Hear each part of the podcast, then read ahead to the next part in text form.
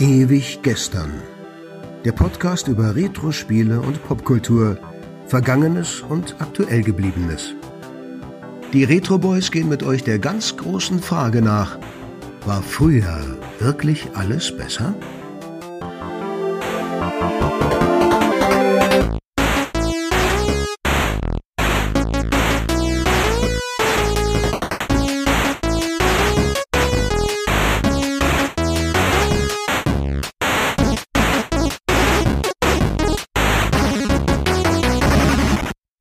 Morgen, guten Tag, guten Abend an den Empfangsgeräten. Ewig gestern hier die Retro Boys. Ich bin Philippe.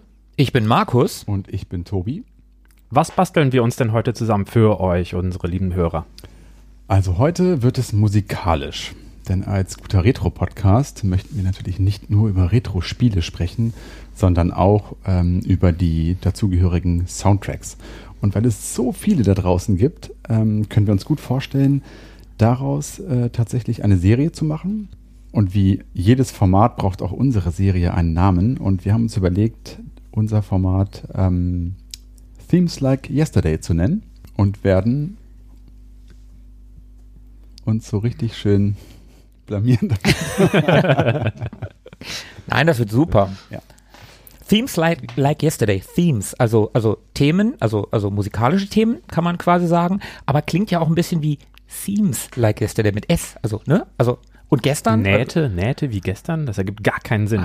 Tobi, was hast du dir dabei ausgedacht? Themes like yesterday, ähm, wir haben uns überlegt, musikalische Podcasts beziehungsweise Retro-Podcasts mit musikalischen äh, Unterbauten machen ja relativ viele. Ähm, also machen wir das auch. Warum auch nicht? Jeder von uns hat drei Stücke mit mitgebracht. Die anderen beiden wissen nicht, welche Stücke wir mitgebracht haben. Wir spielen die den anderen vor und dann können die raten oder halt wissen, je nachdem. Wir machen aber auch kein, äh, keine Wissenschaft draus. Wir werden das sch relativ schnell auflösen, werden dann vielleicht ein bisschen was über die Spiele erzählen. Wir plaudern einfach ein bisschen über die Musik, die wir gleich hören werden und ihr gleich hören werdet. Ihr könnt auch gerne mitraten. Tja, wer fängt an? Philippe, fang du doch an. Okay, ich habe gezuckt, äh, deswegen darf ich als erster hier loslegen. Ich bin gespannt.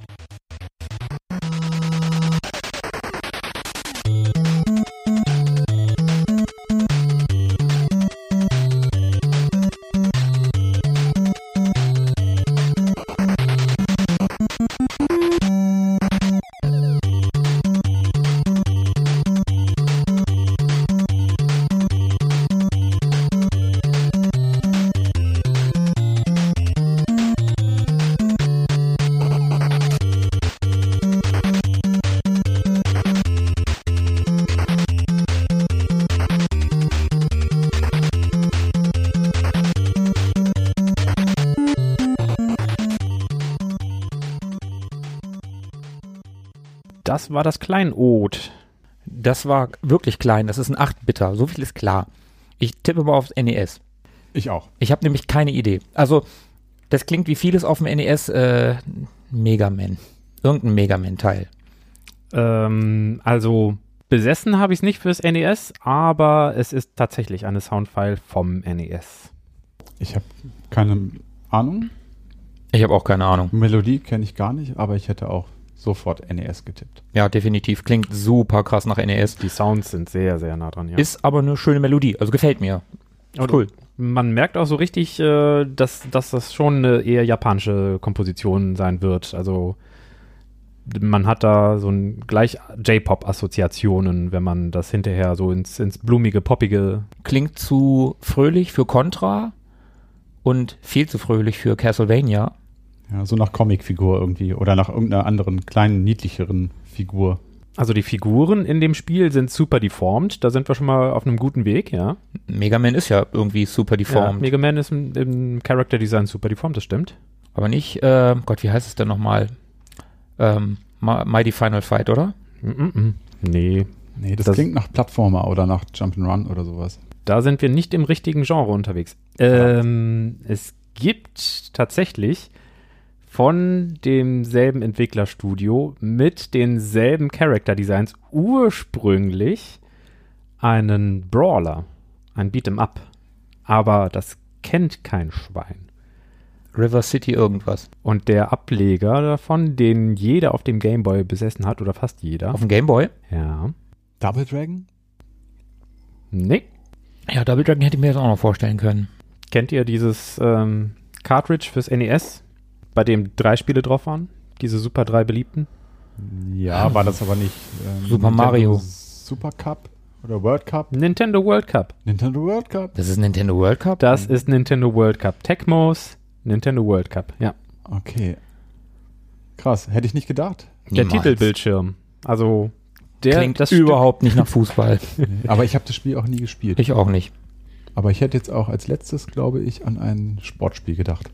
Wie gesagt, klingt überhaupt nicht nach Fußball und äh, ich bin ja sowieso raus, wie ihr ja in unserer Kennenlernfolge erfahren habt, sind die anderen beiden ja die Nintendo Guys hier. Ich bin ja ein Sega-Kind gewesen. Also das Spiel ist auch wirklich nicht so sehr ein Sportspiel. Es gibt Superschüsse, bei denen der Ball sich aufteilt und dann äh, auf zwei Seiten am Torwart vorbeifliegt. Oder es gibt auch Superschüsse, die erst nach vorne fliegen, dann wieder zurück und dann wieder nach vorne.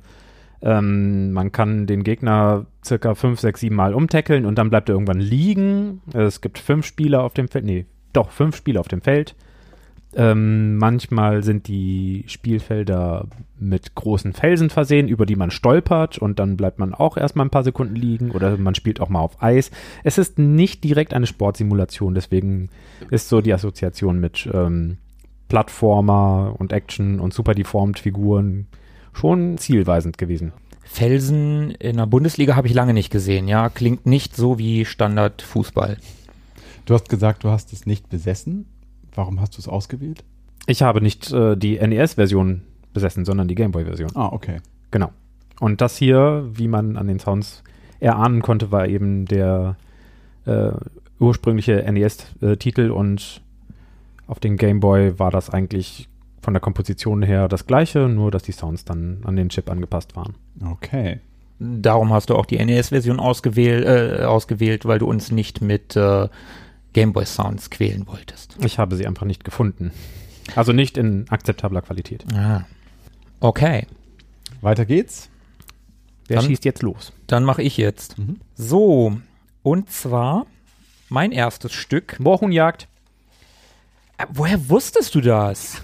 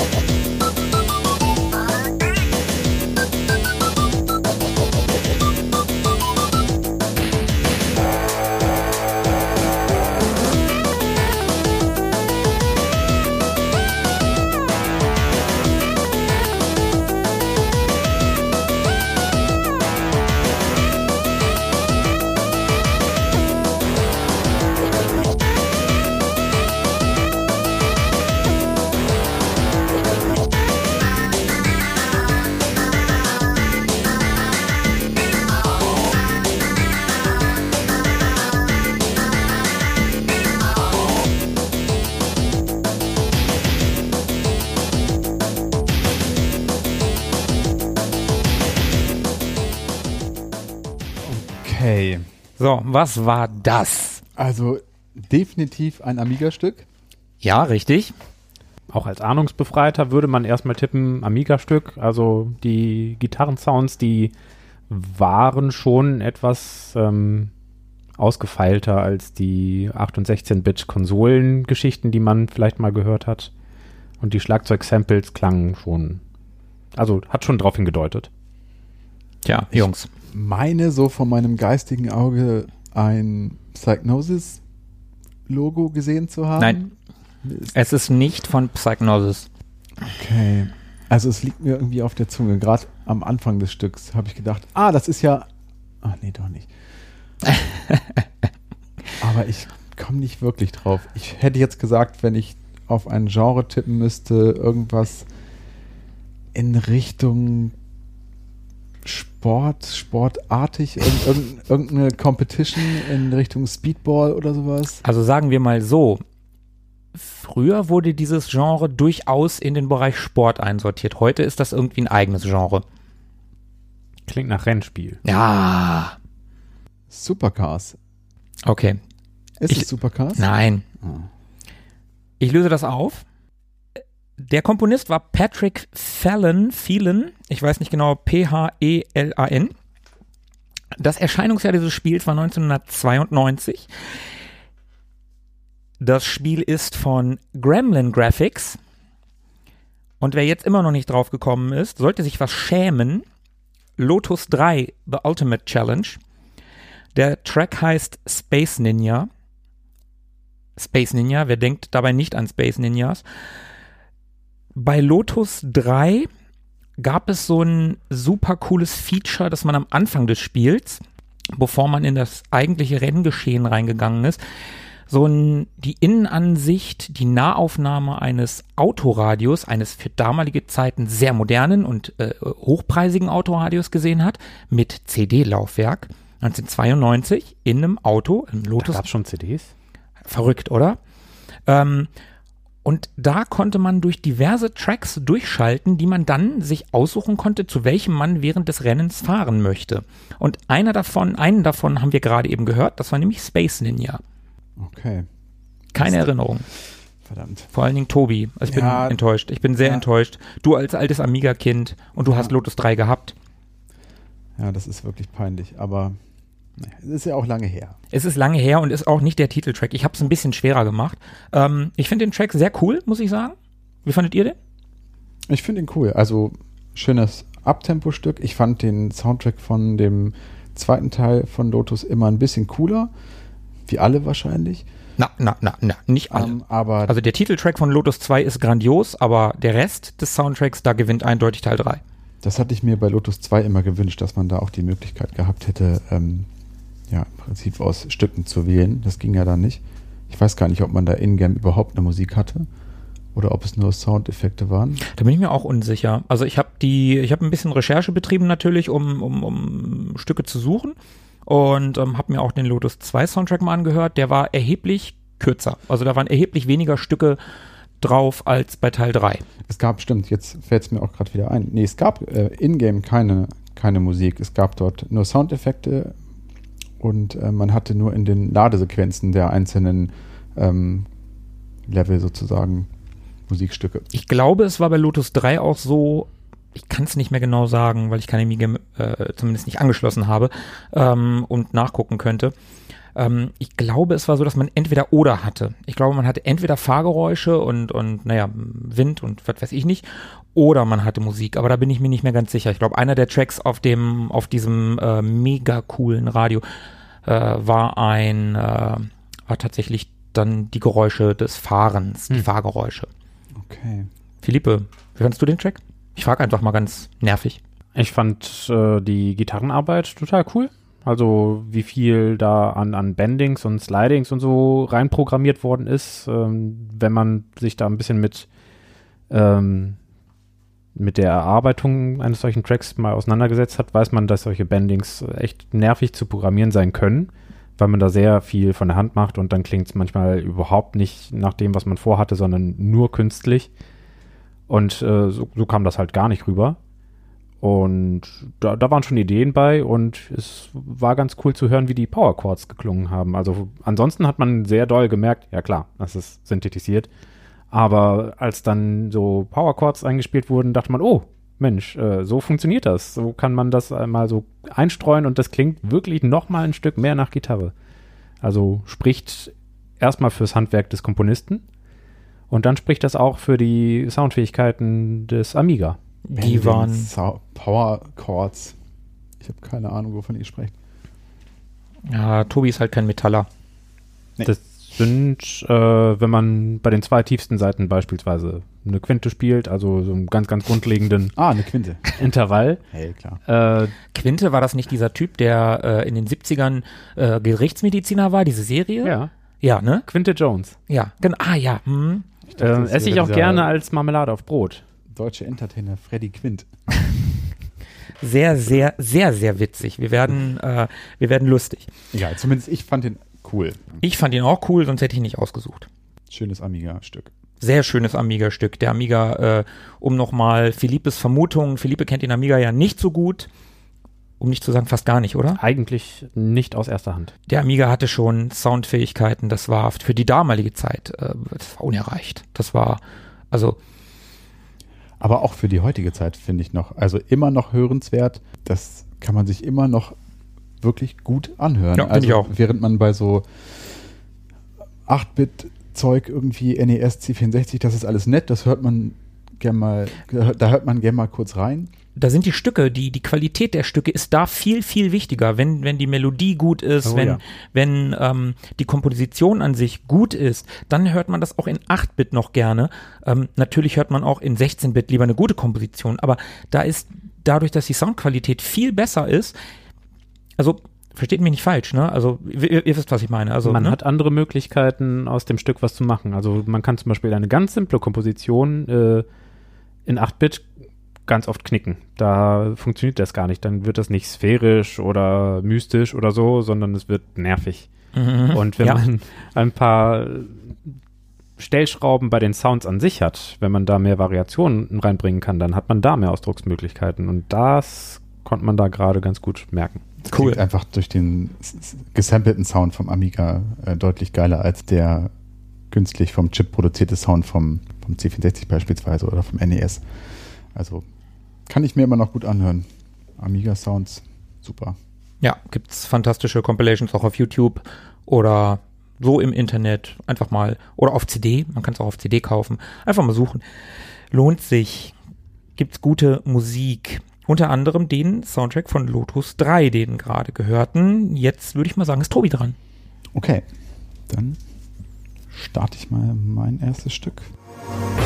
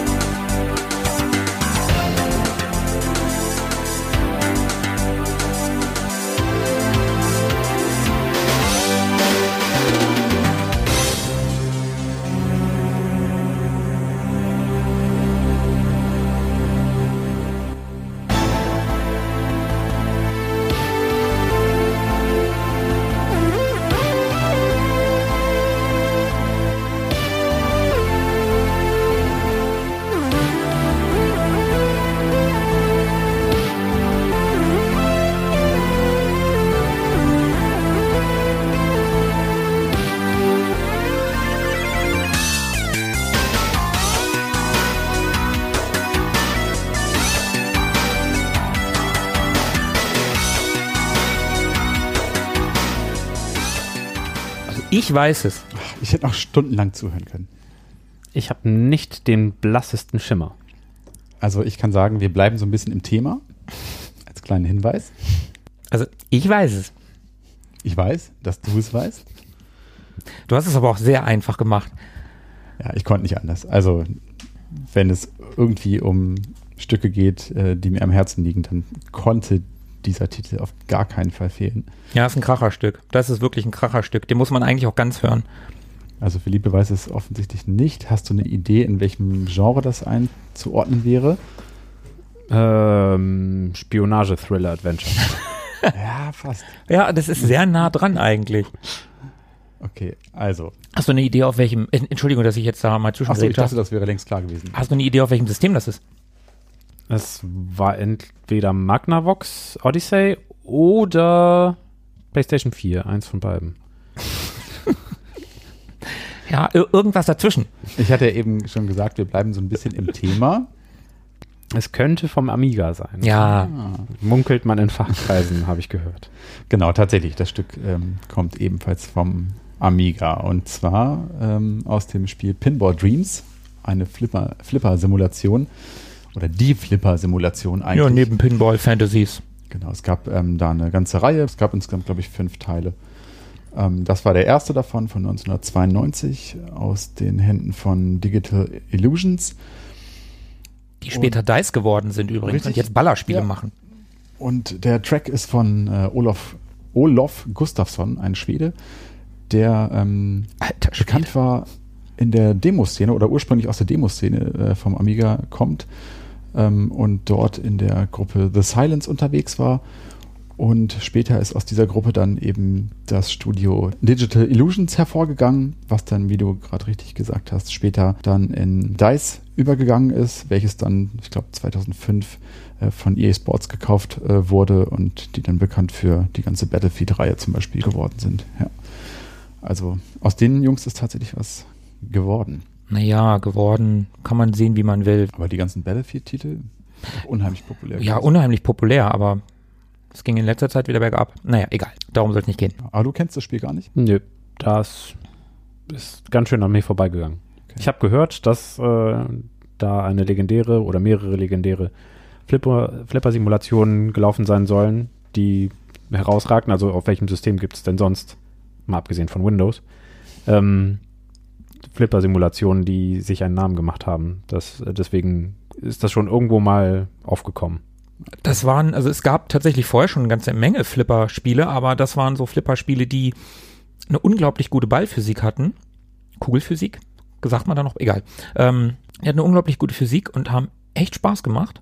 Ähm, pro Spiel gab es vier Tische es gab vier Tische und das Herausragende oder das Innovative an dieser Reihe war, dass du nicht den ganzen Tisch gesehen hast auf einmal, sondern immer nur einen Ausschnitt, ungefähr ein Drittel des Tisches und du dann eben je nach Position der Kugel äh, vertikal gescrollt bist, wodurch du natürlich ein, ein viel besseres Bild vom Geschehen hattest. So, ne? Du hattest also nicht nur. Es war halt näher dran, es war detaillierter alles. Es war nicht so klein und winzig. Ein viel dynamisch, dynamischeres Gefühl kommt dann auch bei rum, wenn man mit der Kugel mitgeht. Das ist so wie mit äh, am, am, echten Tisch, wenn man mit dem Auge mitgeht, dass da ein anderes Empfinden da ist als bei einem statischen Tisch. Es ist das, der realistischere Blick eigentlich auf ein, aufs echte Flipperspiel, wenn man so will.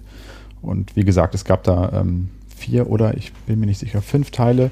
Ich selber kenne nur Pinball Dreams und Pinball Fantasies. Das sind die ersten beiden. Illusions Pinball nicht Illusions, mehr? Weiß ich, habe ich zumindest keine Erinnerung dran. Aber die waren allesamt gleich gut. Ich würde jetzt gar nicht sagen, dass die sich groß unterschieden. Die waren alle einfach in meiner Erinnerung zumindest ähnlich, was das Spiel angeht, aber auch was den Soundtrack betrifft. Ich habe jetzt absichtlich den Titel von Pinball Dreams ausgewählt. Ich glaube, der von Pinball Fantasies ist, ist noch ein bisschen bekannter, ein bisschen populärer und ist auch ein bisschen geiler, aber der ist noch äh, abwechslungsreicher. Da muss man noch mehr hören, um wirklich den ganzen Track zu erfassen. Das ist fast schon Progressive äh, Computerspiele-Musik.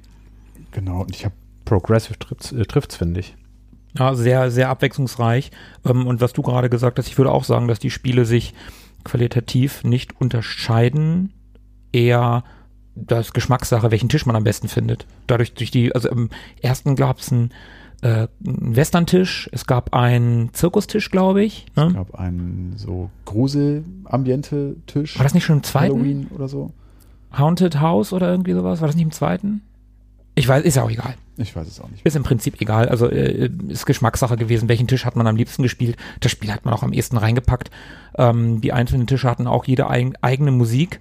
Ich kann mich sehr an die mit dem äh, von dem Clownstisch, von dem, von dem Zirkustisch erinnern, die eigentlich ziemlich nervig war. Also die Qualität der Intro-Tracks war ist unbestritten. Die Qualität der Tischmusik ist genauso wie die Qualität der, nenne nicht unbedingt die Qualität, sondern das Geschmackssache. Also, ne, ob man die Tracks jetzt und auch die Tische mag, finde ich es sehr Geschmackssache. Also die Stücke zu den Tischen selber waren, glaube ich, einfach eher so ähm, als Begleitung komponiert zum Spiel. Die waren ein bisschen flotter, nicht so sphärisch, nicht so tragend wie, wie das Intro. Äh, ich finde auch, wie du gerade eben gesagt hast, als ich dich gefragt habe, was es sein könnte, ähm, wenn man diesen Titeltrack hört, denkt man nicht sofort an eine Flipper-Simulation. Dafür klingt es eigentlich viel zu episch, würde durchaus zu einem, keine Ahnung, Weltraum, zu einer Weltraumballerei passen oder zu irgendwas anderem in die Richtung. Ähm, an eine Flipper-Simulation hätte ich jetzt wahrscheinlich auch nicht im ersten Moment gedacht. Aber ich habe es ausgesucht, weil es eines der Stücke war oder ist auf dem Amiga, die man so aus Prestigegründen auch schon gerne einfach gezeigt hat. Ne? Also diese Stücke haben ganz gut repräsentiert, was der Amiga soundtechnisch so drauf hatte, was der so konnte. Mhm. Und man hat die durchaus auch einfach mal so angehört oder jemandem gezeigt, der jetzt vielleicht nicht selber einen Amiga gehabt hat. Und für mich steht das Stück so ein bisschen prototypisch für alles, was der Amiga soundtechnisch so konnte. Und ähm, ich liebe den Amiga so. Ich habe lange Zeit einen Amiga gehabt und das war, glaube ich, auch so meine prägendste Phase, was Erinnerungen an, an Computerspielen angeht. Und in dem Stück steckt für mich so ziemlich alles drin, was ich damit verbinde. Ich glaube, ich habe ja in einer Folge, glaube ich, schon das Amiga Mixtape erwähnt, was ich damals gemacht habe. Den Amiga an meine alte Kompaktanlage angeschlossen, ein Tape genommen und tatsächlich manuell aufgenommen. Und ähm, ich glaube, das war da auch drauf. Bestimmt. Mein Lotus 3 äh, Song Space Ninja war da übrigens auch drauf. Aber zu dem Zeitpunkt wusste ich noch nicht, dass das Ding Space Ninja heißt. Übrigens, weil du vorhin gesagt hast, es gibt auch Amiga Sounds auf CD. Dieses Stück hier ist mit vielen anderen auch auf der Immortals Compilation vorhanden. Es gibt davon drei Teile. Das ist so eine Reihe von Compilations, ähm, die, glaube ich, so um 2000 herum entstanden sind, wo viele namhafte Composer aus der Amiga-Ära Stücke entweder neu eingespielt haben. Ich glaube, alle neu eingespielt, alle oder? Neu eingespielt. Ich glaube, die sind alle neu eingespielt oder neu arrangiert. Also auf jeden Fall klingen die voller. Nicht alle unbedingt besser dadurch. Also ein paar, da vermisse ich den typischen Amiga-Sound so ein bisschen. Aber das sind, soweit ich weiß, tatsächlich immer die Originalkomponisten gewesen, die das gemacht haben. Also das waren keine Fans, die irgendwie gesagt haben, ach ja, machen wir mal hier, da haben wir jetzt bessere Möglichkeiten. Nein, nein, man hat die Originalkomponisten gefragt und die haben halt ihre Sachen zur Verfügung gestellt oder halt tatsächlich neu eingespielt. Also wer irgendwie die Möglichkeit hat, ist mittlerweile vergriffen, der sollte zuschlagen, Amiga Immortals. drei Teile kaufen. Genug dem Amiga gehuldigt. Philipp ist wieder dran. Auf geht's in die zweite Runde.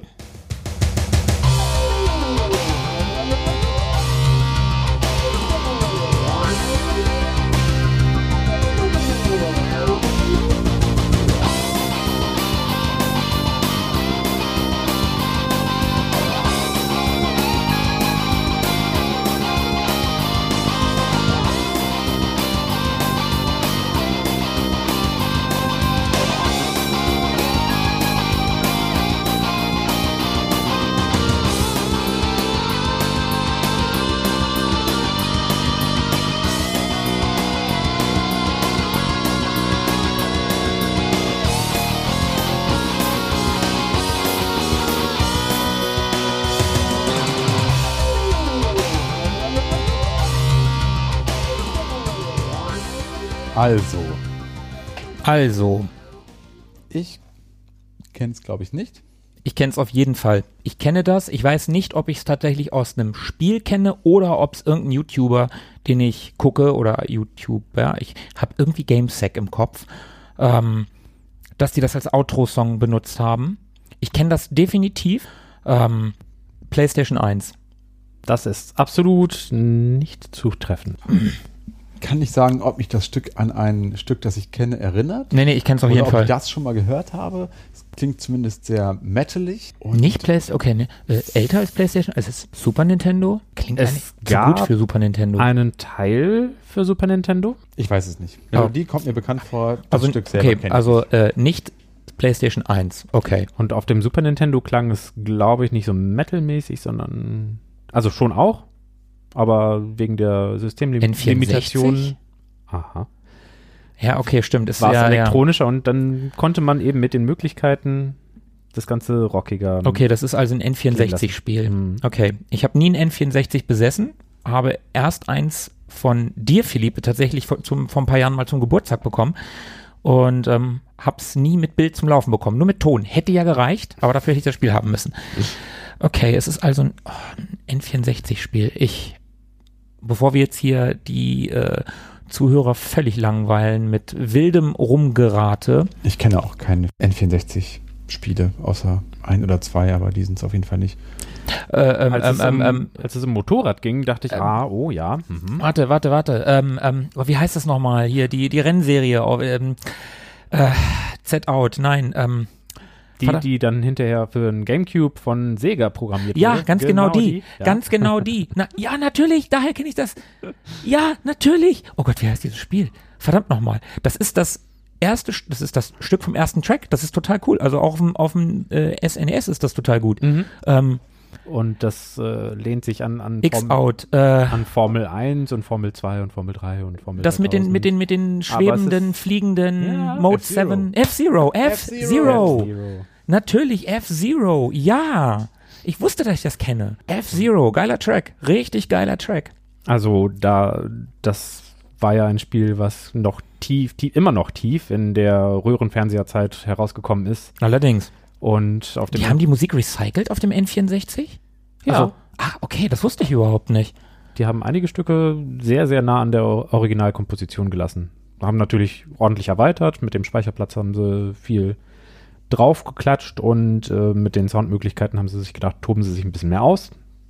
Also Ist bei dem Track aber auch völlig okay. Das ist ein grandioser Track. und wenn man so dran denkt, dass äh, das N64 vier Ports hatte, um, um einen Controller reinzustecken und man hatte dann so einen Röhrenfernseher mit PAL-Auflösung und hat versucht, zu viert auf dem Splitscreen Geschwindigkeitsrausch oder Empfinden aufkommen zu lassen, war das nur mit dem Bild manchmal doch, es klingt wie Frevel, aber es war vielleicht ein bisschen mager.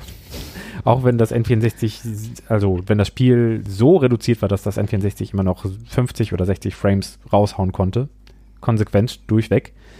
Ähm, also die Tracks bestanden ja aus nichts, außer so ein bisschen Track. Es gab keine Landschaft, es gab kein gar nichts. Und äh, die Gleiter, die waren auch eher reduziert und es gab viele Das war nicht ganz so Polygone. reduziert wie auf dem Super Nintendo. Nee, also es gab schon Polygone, aber die hatten teilweise auch gar keine Texturen.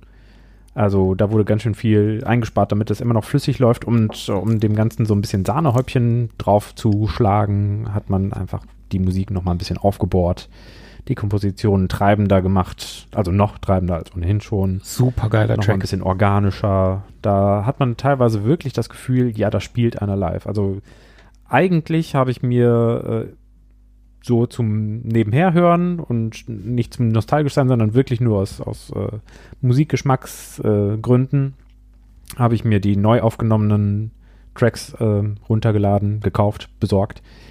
Und ähm, die sind eben tatsächlich von Studiomusikern eingespielt und nicht von einem N64-Chip synthetisiert. Und jetzt gerade dachte ich, Mensch, so weit entfernt ist das gar nicht. Also da bin ich selber erstaunt, dass es doch so gut hörbar ist. Sehr nett, auf jeden Fall. Okay, ich bin wieder. Wir machen das jetzt zweigeteilt. Das eigentliche, den eigentlichen Teil, den ich gerne zeigen möchte, ist ähm, der eigentliche Track, aber eingebettet in einen längeren Track. Ich spiele jetzt nur den Teil, den ähm, der eigentliche Track dann auch später hat. Wenn das irgendwie Sinn ergibt. Wahrscheinlich nicht. Wir werden es hören. Wir, ihr werdet es vielleicht. Wir werden es wiedererkennen. Vielleicht werdet ihr es sogar wiedererkennen.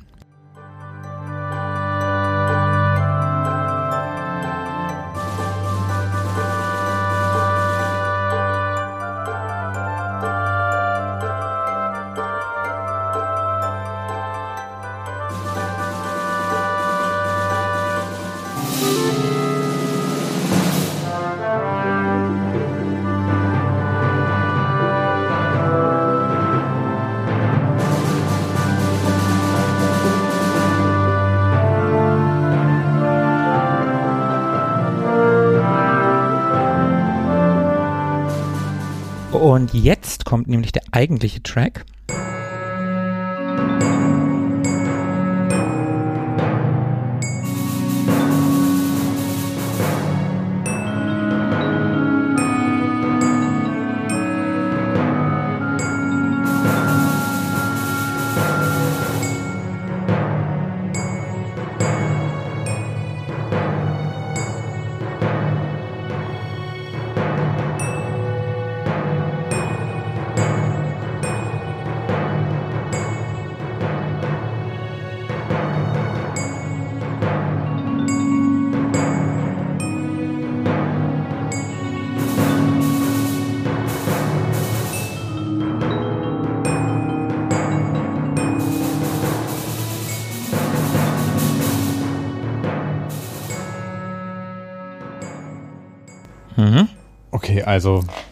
Kenne es definitiv nicht. Klingt erstmal modern.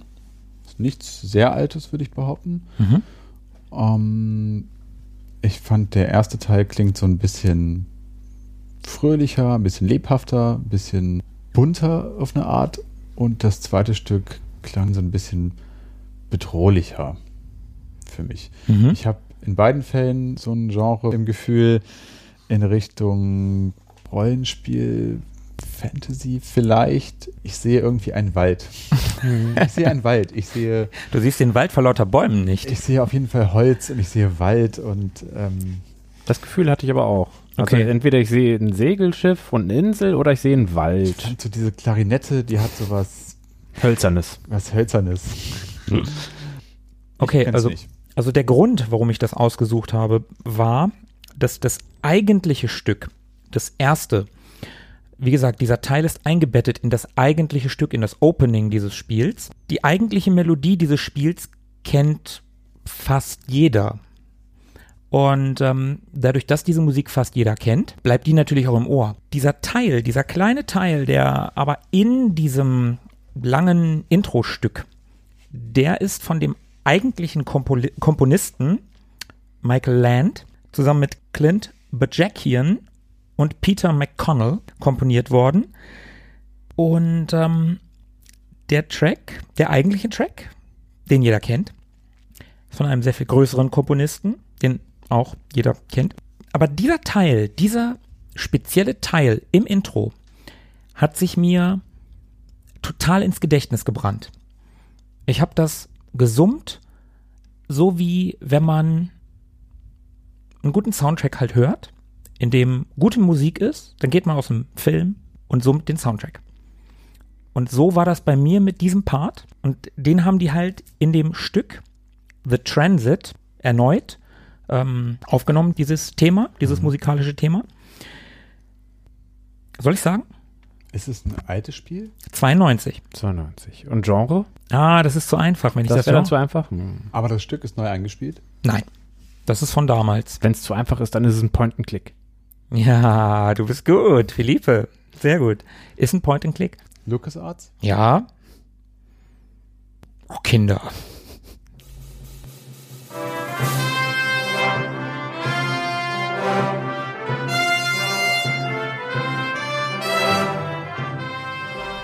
Habt ihr das schon mal gehört? Aber irgendwie war, war das so mit, mit Wald äh, unter Umständen gar nicht so falsch. Urwald und irgendwelche Tempel oder so. Jeder kennt diese Musik. Also nur halt Filmfans. Spiele-Nerds, sondern Nein, Filmfans. jeder, jeder Filmfan Dann, kennt diese äh, Musik. Liegt es auf der Hand. Wahrscheinlich ist es dann Indie 3. Es ist Indie 4. Indie 3 wäre noch nicht Lucas Arts. Okay, ich hätte es aber Das war nicht, noch Lucas Film Games. ich hätte es nicht rausgehört. Ich hätte es auch von der Qualität und von der Produktion sehr viel neuer eingeschätzt. Also soweit ich weiß, ist das das originale PC, auf welcher Soundkarte auch immer. Also irgendwie vom PC ausgegeben. Auf jeden Fall eindrucksvoll. So für die damalige Zeit. Ja, definitiv geiler, geiler Track. Also und wie gesagt, diese, diese Melodie, hatte ich ja eben gerade schon gesagt, hat sich mir so ins Gedächtnis gebrannt. Ich habe das gespielt und ich glaube, diese Melodie kommt im Spiel auch, ähm, also nicht nur in diesem The Transit Part, in diesem The Transit Stück, sondern auch, die wird auch so nochmal eingearbeitet, wie es auch ein John Williams gemacht hätte, der ja auch seine Themen immer wieder variiert in, in, in seine Soundtracks einarbeitet. So hat der Michael Land das auch gemacht, mit den beiden anderen zusammen. Ich glaube, Michael Land ist der Hauptverantwortliche dieses Soundtracks. Der hat auch diverse andere, also der hat viel für Lucas, Lucas Film und Lucas Arts gemacht, hat viele äh, Spiele komponiert in der damaligen Zeit. Unter anderem auch Grim Fandango, also der war schon vielseitig. Ja, genau. Indiana Jones and the Fate of Atlantis, Indie 4. Fantastisches Spiel, fantastisches Point-and-Click-Adventure, eines der besten Spiele, die es überhaupt gibt, meines Erachtens. Grafisch auf dem PC eine Wucht. Ich habe es damals auf dem Amiga gekauft. Ja, ich habe es gekauft auf Elf dem Disketten. Amiga. Elf Disketten, richtig. Und ich habe es gekauft. Verdammt nochmal, wer hat Spiele auf dem Amiga gekauft? Ich natürlich, alle, klar. Aber ich meine andere Leute, die einen Amiga hatten. Ne? Also, nein, ich habe das tatsächlich gekauft, weil ich großer Indie-Fan bin. Und ähm, ich habe mich sehr über das Spiel gefreut und habe es mittlerweile als Original auch auf dem PC. Und ähm, fantastisches Spiel, wer es nicht kennt, unbedingt mal spielen. Geiler Soundtrack, echt cooler Soundtrack mit diesem schönen Stück. The Transit, eingebettet diverse Male in diesem Spiel. Okay, das heißt, äh, das Stück ist keiner bestimmten Szene zugeordnet? Äh, das ist direkt, also der, der Teil, den wir am Anfang gehört haben, äh, das ist direkt aus dem Intro. Als Indy am Anfang des Spiels durch ein Fenster schwingt und äh, man am Anfang noch glaubt, Achtung, Spoiler-Alarm, ähm, er wäre in einem alten Tempel und würde da irgendwas suchen und dann fällt er durch ein Bodenloch und dann fällt er durch noch ein Bodenloch und plötzlich ist er in einer Bibliothek und es sieht gar nicht mehr so ähm, alt aus und dann rumpelt er irgendwann eine, eine, eine Kohlenrutsche runter und befindet sich in einem Keller und in einem Spind ist eine Statue, die er gesucht hat und dann geht er raus und dann ist er in seinem College. Und das ist ganz schön gemacht. Am Anfang, wie gesagt, glaubt man, äh, das ist so eine alte Ritterburg oder ein Tempel oder sowas in dem Dreh. Mhm. Und mit jedem Layer, den er nach, weiter nach unten geht, wird das Ganze, ich sag mal, moderner, also moderner, 30er Jahre moderner, irdischer ähm, greifbarer für, für Normalos, eine ähm, Bibliothek und ein Kohlenkeller halt irgendwann. Ähm, schön gemacht und in dem Teil kommt dieses Stück, dieser, dieser kleine Teil dieses Stücks das erste Mal vor. Und den Anfang hat man, man hat mal reingespielt, da hat man es das erste Mal gehört und m, hat man es irgendwann mal richtig gespielt und ich habe das Spiel halt auch schon ein paar Mal durchgespielt. Ähm, ja, genau, das ist mir im Gedächtnis geblieben. Habe ich nie vergessen und habe ich deswegen für den Podcast rausgesucht. Okay. Cool. Tobi. Ja, dann bin ich wohl wieder dran. Ja. Dann schauen wir mal.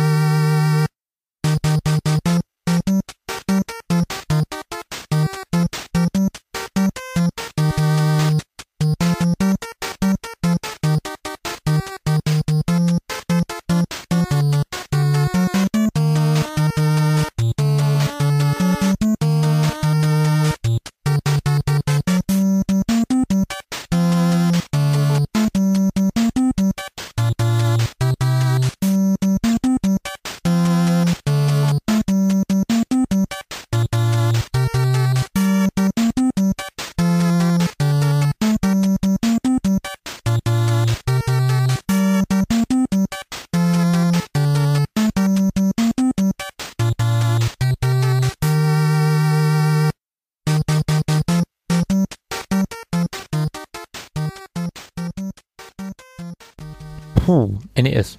Wir gehen ein paar Jahre zurück, hört man. Wir, wir sind wieder auf dem NES, würde ich sagen. Sind wir? Ich glaube schon. Sind wir. Hätte ja. ich auch so eingeschätzt, ja. Ja, das klingt sehr nach NES. Ja, das stimmt. Nie eins gehabt, aber man, verdammt nochmal, man erkennt das NES Mhm. einfach im Sound. Jemand- Ich habe keine Ahnung. Absolut keine Ahnung. Das könnte wieder Mega Man sein. Ich sage jetzt bei jedem Spiel vom NES einfach Mega Man. Irgendwann habe ich recht. Philippe, du als alter NES-Experte. Stehe ebenso auf dem Schlauch. Double Dragon? Korrekt. Teil 1? Nee, Teil 2 bestimmt, ne? Du stehst so auf Teil 2. Genau. Es ist tatsächlich ähm, ein Titel aus dem Spiel Double Dragon Teil 2. Geil. Ich habe einfach nur ins Blaue geschossen, weil ich weiß, dass du den, den, den, äh, das Spiel geil findest. Genau, es ist tatsächlich aus diesem Spiel und äh, witzigerweise auch von dem gleichen Developer wie das Spiel, das du dir vorhin ausgesucht hast, von Technos. Und ähm, Double Dragon, ihr kennt wahrscheinlich die Serie, ist bekannt, ne? Definitiv, ja, ja. Würde Ich habe sagen, ist eine Beat'em-up oder Brawler-Serie, gehört zu den ältesten ähm, Beat'em-up-Serien überhaupt, ist 1987 erstmals für ein Arcade erschienen. Und dann gab es da diverse Ports auf allen möglichen gängigen Systemen. Und man spielt zwei Brüder, Billy und ähm, Jimmy heißen sie, glaube ich, und kämpft sich da durch ein postapokalyptisches urbanes Setting und muss irgendwelche Punks verprügeln und am Ende, ähm, ich glaube, Marion hieß sie, aus den Fängen irgendeines Schurken befreien. ja, die wird doch am Anfang entführt Genau, und von dem äh, einen Schurken so echt fies in den Magen geboxt, oder? das weiß ich nicht mehr. Auf jeden Fall, ähm, ja, recht triviale Story, aber dennoch ein sehr, sehr nettes Spiel mit einer bisschen speziellen äh, Steuerung, die Ach ja, die Steuerung. unterscheidet von, von anderen äh, Brawler-Steuerungen, die, wenn man sie aber einmal raus hat, äh, sehr, sehr gut funktioniert. Und Für mich hat sie leider gar nicht funktioniert. du hast es aber auch noch nie länger gespielt. Ja, aber ja, Man genau. ist da relativ schnell drin. Also man muss dazu mit, wie, wie rum war denn das äh, beim, beim NES? Links ist der B-Button, re Genau. rechts ist der A-Button. Und mit B, also dem linken, schlägt und Schrägstrich tritt man nach links und mit A, also dem rechten Button, schlägt, Schrägstrich tritt man nach rechts. Es gibt also keinen Springknopf, was Nee, die Besonderheit ist eigentlich, dass je nachdem, wie rum du stehst, also in welche Richtung du schaust, ähm, ändert sich auch die Belegung der Tasten. Das heißt, wenn du nach links schaust, ist die linke Taste die Faust und die rechte Taste der Tritt nach hinten. Und wenn du nach rechts schaust, ja nach hinten, genau, na, dann nach Ah, links. Okay. Und ähm, springen kannst du mit nach, also nach rechts. beiden Knöpfen gleichzeitig. Genau, springen, also das ist, ich finde die Steuerung halt nicht cool. Also Da muss man sich ein bisschen dran gewöhnen, aber hat man das einmal drauf, ähm, macht das schon Spaß und das funktioniert dann irgendwann ganz gut. Die Schlagrichtung ist dann einfach unabhängig von der Bewegungsrichtung. Da, man hat also, während man versucht, von jemandem wegzukommen, hat man die Möglichkeit, trotzdem rückwärts Genau, sich gegen den Gegner zur Wehr zu In setzen, beide Richtungen dich. dich wenn man es koordinatorisch genau, genau. jemals verdrahten kann. Dann- Kriegt man hin, glaub mir. Das Stück ist von, ähm, ja, logischerweise einem Japaner, Kasanuka oder Kazunaka Yamane, über den nur relativ wenig bekannt ist. Der war viel im Beat'em-up und Sportspielebereich unterwegs, meist auf dem NES, später auch auf Game Boy und Game Boy Advance. Und der Soundtrack tatsächlich ist 1990 auf Kassette erschienen, als einer der wenigen Soundtracks Ach, dieser tatsächlich? Zeit. Ja, Das ist ja der Hammer. Okay, das ist geil. ganz witzig, hätte ich gerne. Auf Ähm, Kassette. Verrückt. Genau. Und das Stück ist aus einem Level, ist nicht die Titelmelodie, heißt ähm, At the Heliport. Und ähm, ich habe das Spiel nie besessen, habe es damals bei Kumpels gespielt oder mal ausgeliehen gehabt, aber habe es irgendwie bis heute ähm, immer noch ganz gut in Erinnerung und darum habe ich es ausgewählt. Ich finde, es ist so ganz, ganz stimmig und ist relativ ruhig, finde ich, für ein Beat'em Up. So. Eher cool und groovy. Ja, genau. Aber vielleicht macht es gerade das aus.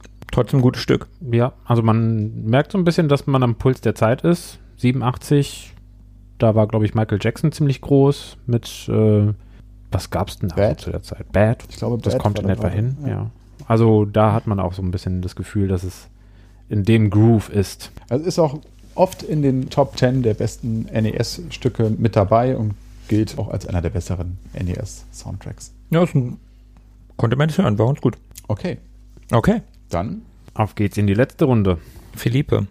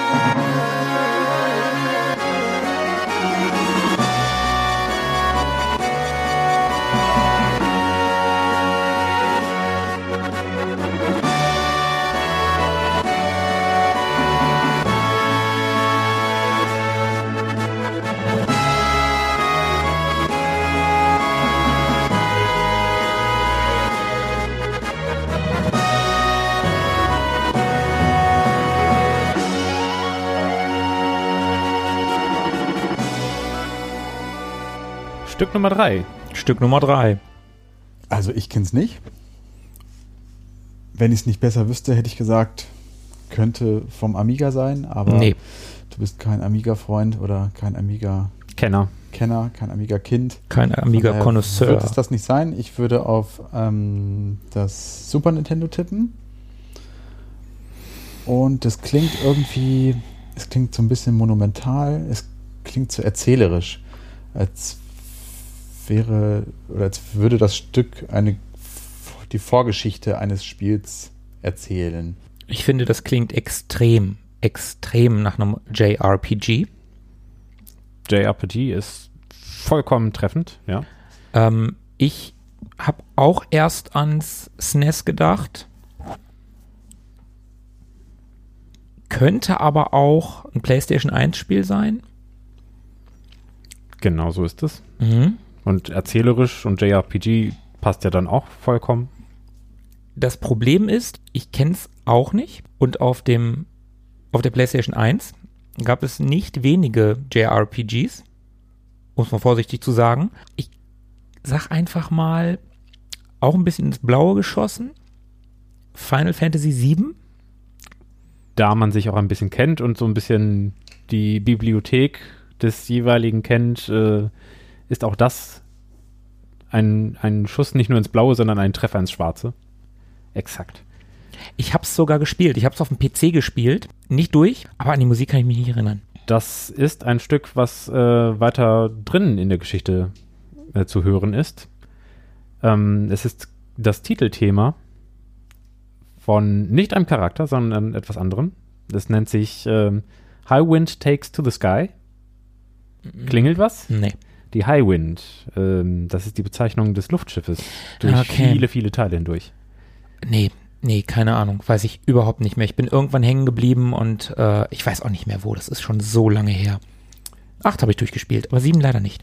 Ich bin da komplett raus, deswegen höre ich einfach nur zu. Ich habe keinen Teil der Serie je gespielt und hatte auch niemals eine PlayStation 1. Also Schreibt jetzt Hasskommentare in die äh, Kommentare. Also, ne, es ist äh, erlaubt. Es trifft immer den richtigen. Ja, in dem Fall Tobi, äh, noch nie ein Final Fantasy gespielt, man glaubt es nicht. O oder auch gegen mich, äh, also wie, was soll das jetzt hier Final Fantasy 7 anspielen, aber nicht Final Fantasy 6 in Europa bekannt als 3, äh, das doch, war doch viel besser und was soll denn dieses, dieser Ausverkauf hier, Mensch. Nein, Leute. sieben ist schon okay. Also sieben ich habe gilt auf schon. Dem, auf dem Gameboy mal eins gespielt. Oh, Ehrenrettung. Ja, Aber ich weiß nicht, welcher Teil das gewesen sein mag. Ich glaube, es hat ein blaues Cover. ich glaube, es gab nur eins auf dem Gameboy.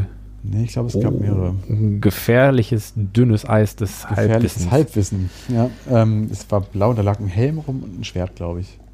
Meinst du Mystic Quest? Nein, das war nur ein Witz.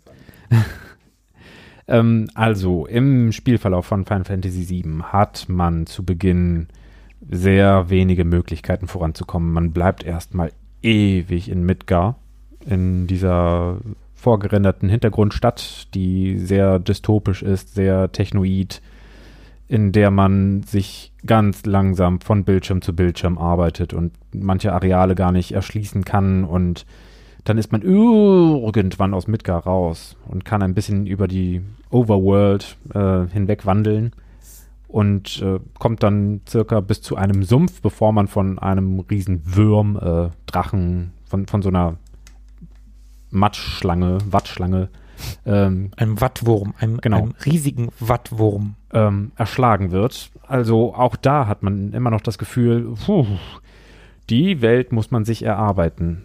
Und dann kommen weitere Gefährte hinzu. Also ähm, die Reitvögel aus Final Fantasy helfen einem ein bisschen weiter. Dann findet man vielleicht Diese gelben Kanarienvögel-mäßigen, Genau. wie heißen die nochmal? Chocobo. Ah, Chocobo, ja, okay, nee, Genau. hätte ich, hätte ich nicht mehr sagen können. Aber ja, der Name sagt mir was. Man bekommt ein kleines ähm, Wasserflugzeug, was aber nicht mehr abheben kann. Man bekommt ein U-Boot und hangelt sich dann so langsam weiter. Und irgendwann bekommt man die Schlüssel zur Highwind und die Welt gehört einem. Man kann überall hin. Und dieses Gefühl, dieses Befreiende und man kann alles erobern und alles erreichen, das finde ich, spiegelt sich auch in der Melodie wieder, die wirklich so in die Höhe steigt und einem wirklich äh, auflädt, dass man zu allem bereit ist. Ist man irgendwann in dem Spiel nicht in so einer Art Vergnügungspark? Äh, Im Gold Saucer, ja, genau. Äh, Hat man da die Highwind schon? Weil da bin ich hängen geblieben. Ich kann mich noch an den Vergnügungspark erinnern und dann wusste ich nicht mehr, was ich machen soll und äh, dann habe ich aufgehört. Irgendwann, also ich Ich, ich liefere jetzt einfach mal weitere Gründe, irgendwelche Hasskommentare ähm, zu schreiben. Ich weiß den Ablauf nicht mehr ganz genau, ähm, ob man da die Highwind schon hatte. Ähm, jedenfalls, ich glaube, die Hörer werden es uns verzeihen. aber auch nur knapp. Hm, Ja, genau. Okay. Ähm, jedenfalls hört man diesem Stück, finde ich, auch an, dass man da wirklich auf so einer Mission ist. Ähm, man, man hört sehr viel Snare Drum oder Marschtrommel, äh, die einen so ein bisschen klar macht, so, du bist jetzt hier auf deiner Mission, um, um die Legende oder die Prophezeiung oder äh, das Schicksal ähm, abzuarbeiten, dich dem hinzugeben. Und äh, deswegen macht es ganz schön Eindruck. Wenn man es gespielt hat, dann hat man an den Stellen auch gerne mal Gänsehaut bekommen. Und so blieb das eben besonders hängen, das Stück. Und ähm, war auch eins der wenigen Stücke, bei denen mir der Name geläufig war und auch gut zu merken war. Von dem guten Nobuo Uematsu. Ach, der. Genau der, der sich für sehr vieles ähm, verantwortlich zeigt, äh, zeichnet, was, ähm, was japanische Rollenspielmusik anbelangt. Ähm, auch legendär, der One-Winged Angel aus ähm, Final Fantasy VII ist qualitativ vergleichbar mit Duel of the Fates, würde ich jetzt einfach mal ganz blasphemisch in die Welt raushauen. Boah, das ist aber, dann äh, haben wir schon einen Track für die nächste Musikfolge. Oder wir spielen es im Anschluss nochmal an, je nachdem. Wird die Reihe noch fortgesetzt eigentlich? Final Fantasy? Mhm. Ja, der aktuellste Teil ist 15. Also der ist jetzt auch schon wieder zwei oder drei Jahre alt. Ich bin mir gerade gar nicht sicher. Aber doch, den gibt's immer noch. Und, Ja. und das Online-Spiel gibt's auch noch. Final Fantasy 14 war online, oder? 13 oder 14? Drei, 14. 14 war online, Ja, ne? 13 habe ich äh, selber. Ähm, ja, in, in 15 haben sie äh, die realistische Darstellung von Essen für sich entdeckt. Da gibt es sehr, sehr viele Speisen, die man ähm, sich dort erarbeiten kann, sammeln kann. Also es gibt sehr, sehr viele Sidequests, die Final Fantasy äh, immer wieder spannend und interessant machen. Und der, das Remake von Final Fantasy VII Steht an, ne? steht an. Lange, lange hat man drauf gewartet. Diese hässlichen Klötzchen. Habe ich gerade hässlich gesagt? Ich habe gerade hässlich gesagt. Hässlichen Klötzchenfiguren mit den äh, kubischen Händen, dass die ersetzt werden durch Ja, etwas, macht's- was wie Menschen aussieht. Jetzt macht Hasskommentare. Ich finde auch, das sah echt scheiße aus. Also 8 sah toll aus, aber 7, boah. Und jetzt bekommt man das äh, in live berechneter Advent, Advent Children Optik, was ähm, sehr vielen eine große Freude bereiten dürfte. Ja, mal gucken, ob das äh, äh, Gameplay, Das ja, ob das Ob das Kampfsystem Kampfsystem, Gameplay an sich, ob das Mhm. den Leuten Freude bereitet, weil ich glaube, die Erwartungen sind exorbitant hoch, ob Square, Square Enix das äh, Man kann es niemandem recht machen, es ist ein Riesen-Franchise. Wir kennen die Ergebnisse von solchen Herangehensweisen. Es wird immer Leute geben, die es zunichte machen wollen und die es hassen wollen. Ich glaube, Resident Evil 2, das Remake, ist ziemlich gut aufgenommen worden jetzt vor kurzem. Das, Das- kam, das kam ziemlich gut an und die haben auch Sachen neu gemacht. Also, ja, kann funktionieren. Kann funktionieren, solange es nicht ähm, Star Wars Episode 8 ist oder so. Okay. Okay, Dankeschön. Dann kommen wir jetzt zum letzten Track von mir, dem vorletzten insgesamt. Und es geht los.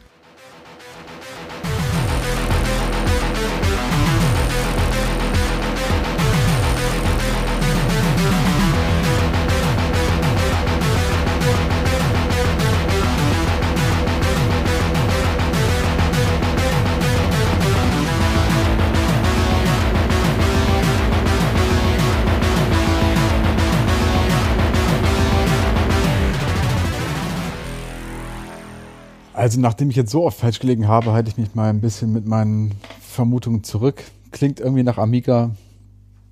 Mehr sage ich erstmal nicht. Wir haben übrigens gerade auch das ganze Stück gehört, also das war es tatsächlich. Relativ kurz. Recht kurz.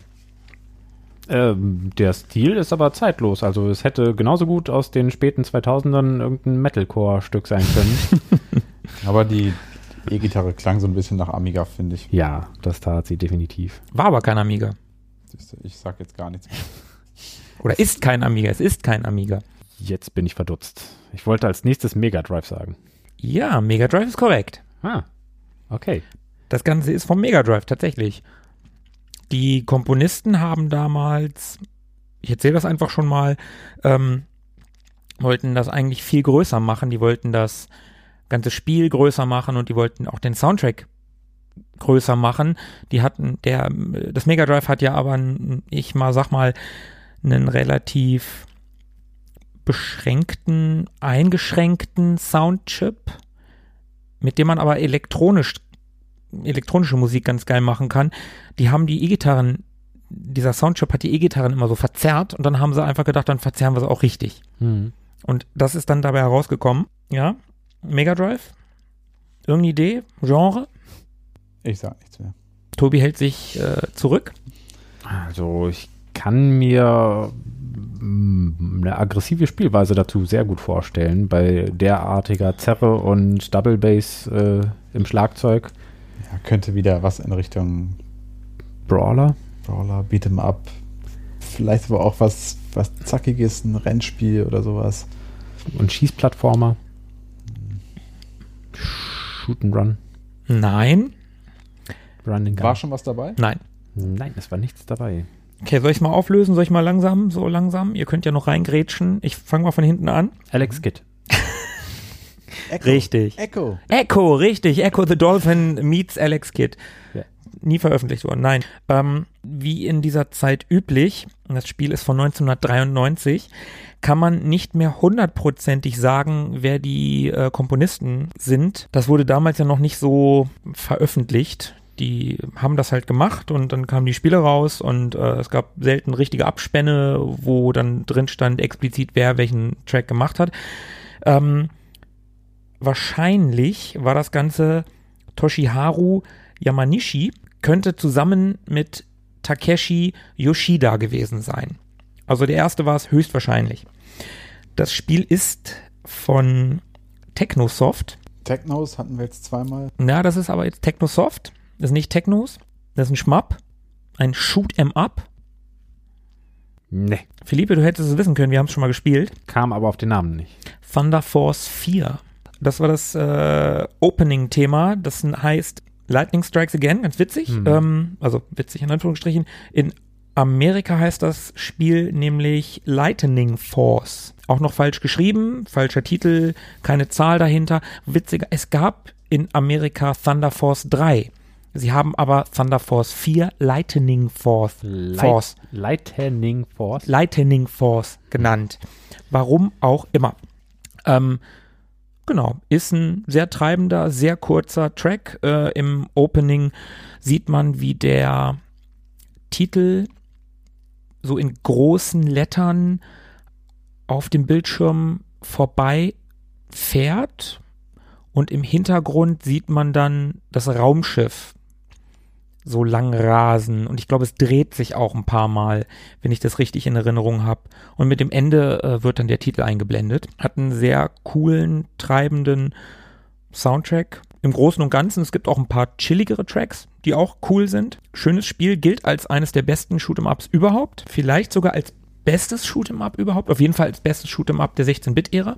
War halt kein reiner R-Type-Klon. Das Besondere war, dass bis zu, ich glaube, drei ähm, Bildschirme übereinander, also die Level waren unglaublich hoch. Also da gab's gefühlt keine Grenzen. Man fliegt nach oben und denkt, wie weit geht denn das noch? Das ist ganz schön verrückt. Das ist ein cooles Spiel. Ich fand es äh, waff waffentaktisch auch ein interessantes Spiel. Da schien doch äh, sehr viel damit zu holen zu sein. Also während bei anderen Spielen die äh, Schussfrequenz immer höher wurde und die Schussbreite immer größer wurde, so dass man immer mehr Höhe vom Bildschirm abdecken konnte mit einem einzigen Schuss, war es bei dem Spiel eher so, dass man sehr viel äh, schräg und nach hinten und Ja, man konnte die Äh, Waffen umstellen. Genau. Äh, da konnte man On the fly vieles quasi. durchschalten und man konnte Schutzschilde extra aktivieren, ähm, beziehungsweise die, die Schüsse nutzen, um sich, äh, um, um sich gegen herannahende Gegner nochmal anders zu wehren in verschiedene Richtungen. Das äh, beschreibt schon ein bisschen, wie viel auf dem Bildschirm los war. Das ging schon sehr in Richtung Bullet Hell teilweise. Ja, ja, war, waren erste Anleihen. Also ist kein Bullet Hell Shooter, aber, ähm, nicht. aber ja, waren erste Anleihen da. Und das Treibende und die, die Zerre quasi, die, die, äh, der Overdrive, der findet sich nicht nur im Spielprinzip, sondern eben dann auch in der Musik wieder. Ja, ja, definitiv. Ähm, hat auch unglaublich geile Grafik. Also fürs Mega Drive vielleicht eines der schönsten Spiele. Der erste Level, also man kann die ersten vier Level frei wählen, äh, bevor man zu den Boss-Leveln kommt. Und ähm, der, den man, also den ich immer zuerst gespielt habe, das ist so eine, so eine Wasserwelt, sag ich mal, äh, mit einem Meer. Im Hintergrund sind Berge und Wolken. Also doch Echo the Dolphin. Genau, es ist doch Echo the Dolphin. Ich sag's und ja. Da sind so viele Parallax-Ebenen. Das ist total, total krass, was das Mega Drive in der Richtung konnte. Das ist einfach eine Augenweide, dieses Spiel. Und ähm, seit, ich weiß nicht genau, einer Woche besitze ich diesen Soundtrack auch auf Vinyl, um äh, dem Nerdigen noch die Krone aufzusetzen, kauft man sich äh, im Jahre 2019 ähm, einen Soundtrack von einem Mega Drive, einer Konsole, die schon lange, lange nicht mehr hergestellt wird, für die keine offiziellen Spiele mehr erscheinen. Ähm, 93 ist das Spiel, wie gesagt, erschienen, kauft man sich Vinyl. Ist das eins von diesen Data Disk Releases? Ja, genau, genau. Eines äh, dieser besagten Data Disk Releases. Großartiges äh, Label, haben viele Mega Drive äh, Soundtracks auf Vinyl veröffentlicht. In dem Fall drei volle Vinyls, also echt ganz schön viel, viel Soundtrack, sehr schwer, ähm, lohnt sich meines Erachtens. Es ist ein schönes Sammlerstück und äh, die Platten sind auch ähm, sehr schön gestaltet. Ähm, da war ein Poster drin, ein großes und halt ein, ähm, eine Lithografie. Die drei Platten, sehr, sehr schönes, sehr, sehr schönes äh, Stück Musik, Kunst, möchte ich fast schon sagen. Man hat also nicht nur was für den Plattenteller, sondern auch was für die Wand. Genau, genau. Hat man, hat man tatsächlich was fürs Auge und eine Platte aufzulegen, ist ja doch immer ein bisschen mehr Ritual. Man setzt sich dann hin, macht das Ganze ein bisschen bewusster und ähm, dann hört man auch so einen Gaming-Soundtrack ein bisschen bewusster. Das ist schon ganz geil. Den, der dudelt dann nicht so nebenbei, während man irgendwas macht. Man setzt sich dann tatsächlich auch mal auf die Couch, guckt sich dann das Cover an. Ich habe das Spiel auch seit einiger Zeit zu Hause und ähm, ja, dort holt man sich dann vielleicht auch mal und guckt sich das alles so ein bisschen an und dabei äh, hört man die Musik ein bisschen bewusster. Es ist schön, ähm, kann ich nur empfehlen. Es ist nicht das Autoplay von Spotify, sondern wenn man es hört, dann wollte man es hören. Genau, schön gesagt. Ja, ähm, Lightning Strikes Again, in Klammern Opening, aus dem Spiel Thunder Force 4. Das war mein letzter Track. Tobi. Ja, sehr hübsch. Ich konnte auch dazu relativ wenig bis nichts beitragen. Spiel ist mir nämlich leider nicht geläufig. Nachholen. Ja, Schönes Shoot'em Up, wirklich. Also ein tolles Spiel. definitiv. Werde ich mir mal äh, anschauen. Okay, genau, dann kommen wir jetzt zu meinem letzten Stück.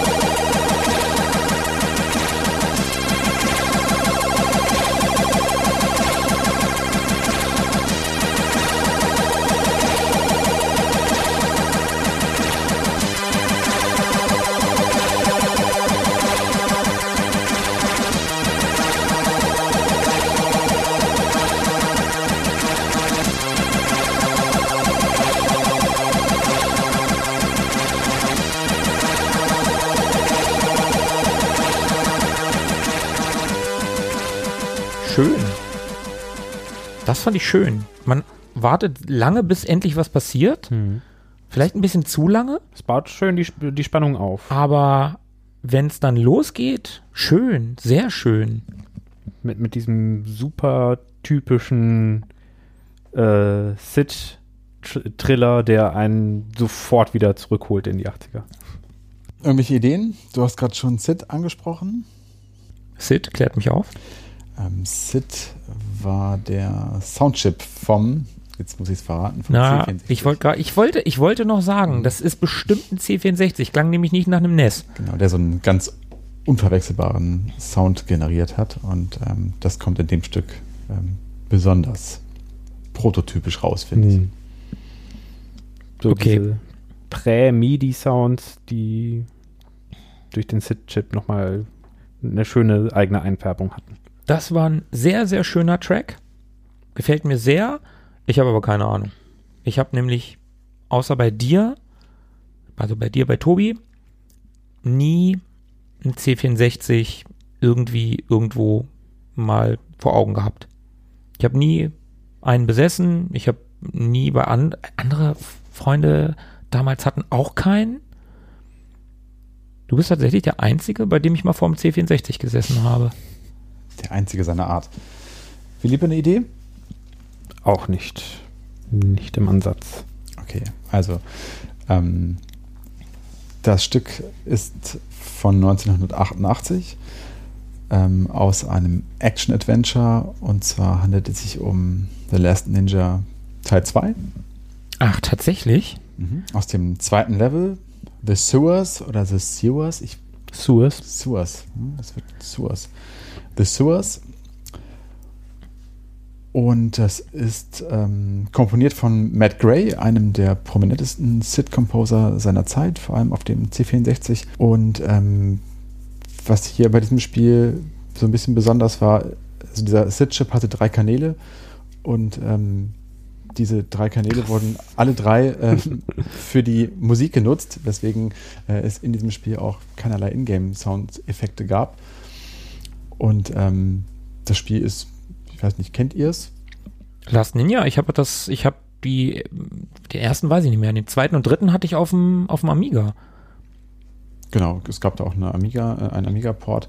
Und ähm, War die Musik ist- genauso? Also, Die war genauso, natürlich ein bi- bisschen anders klingend, aber so von, von der Melodie äh, war das identisch. ich bin wahrscheinlich nie so weit gekommen. Ich habe das Spiel nämlich nicht wirklich verstanden, muss ich gestehen. Ja, das Spiel war in erster Linie bekannt für seine Grafik, die war für den damaligen Zeitpunkt herausragend und eben auch für den Soundtrack, war aber gleichzeitig auch leider bekannt für seine sehr gewöhnungsbedürftige und äh, hakelige Steuerung. Oh ja. Die war, äh, ja, sagen wir mal, schwierig.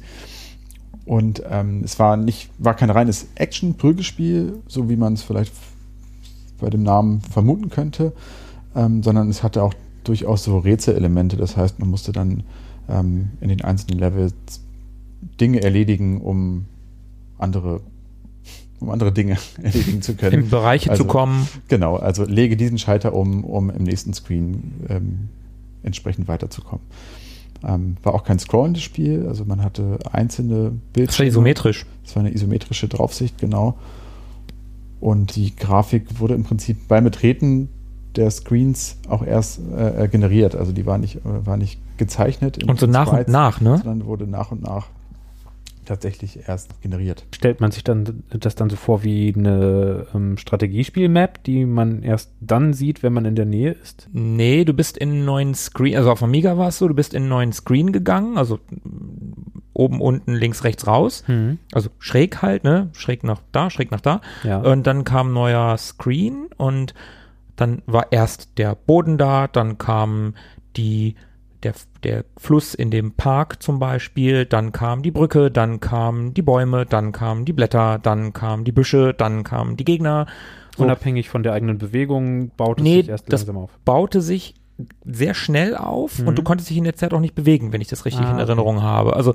Ich bin auch gar nicht sicher, ob die Spielfigur schon zu sehen war, während sich das aufbaute. Das weiß ich auch nicht mehr. Das ist echt lange her und ich habe das auch nicht oft gespielt. Ich weiß, dass ich das auf dem Amiga das äh, Intro, Grafik-Intro von Teil 3 unglaublich geil fand, wie dieser Ninja da auf, unten, ich weiß nicht, ob du das, dich daran erinnerst, der steht auf dem Boden und guckt hoch und dann äh, die Kamera ist so quasi über ihm und dann wirft er so seinen Mantel weg und der flattert so, also flattert, ähm, der fliegt so weg Mhm. und dann geht die Kamera irgendwie dann fängt er an, diese Mauer hochzuklettern und dann siehst du in Nahaufnahme, glaube ich, wie seine Hand in den, in den, in diesen Mauer, ähm, äh, zwischen die einzelnen Steine greift und er sich dann so hochzieht.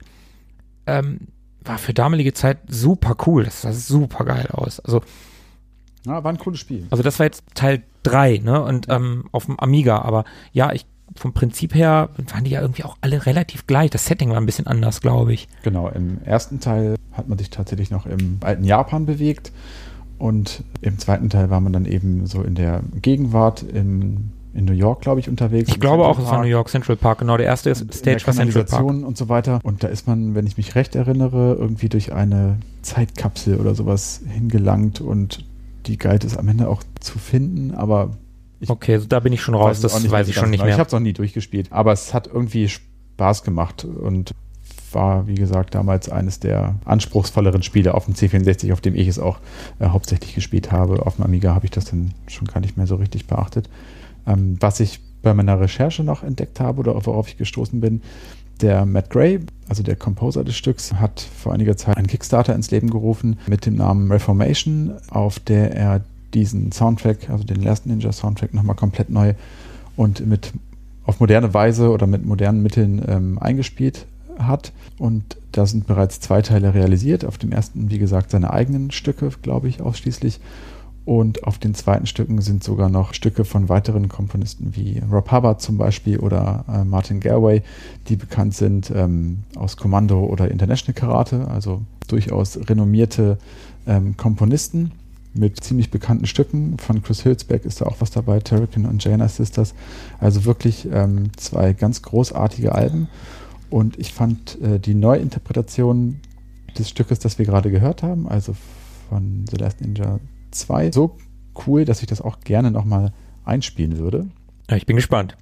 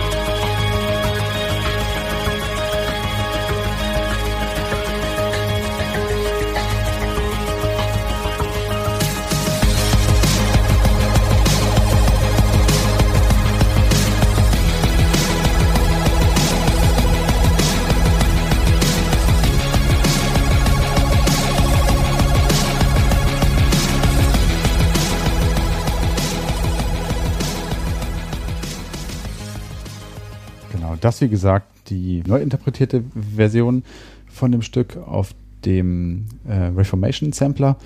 Und ich finde, das Stück übersetzt das Original ganz fantastisch auf moderne Weise. Und also ihr habt ja gerade am Anfang schon gesagt, dieses sich ganz langsam aufbauende, repetitive, fast schon monotone Art und Weise, wie sich das aufbaut, die dann letztendlich so ganz langsam in, in andere Sphären noch kommt, wo dann immer so ein bisschen noch andere Dinge hinzukommen, die machen das, finde ich, unglaublich besonders irgendwie.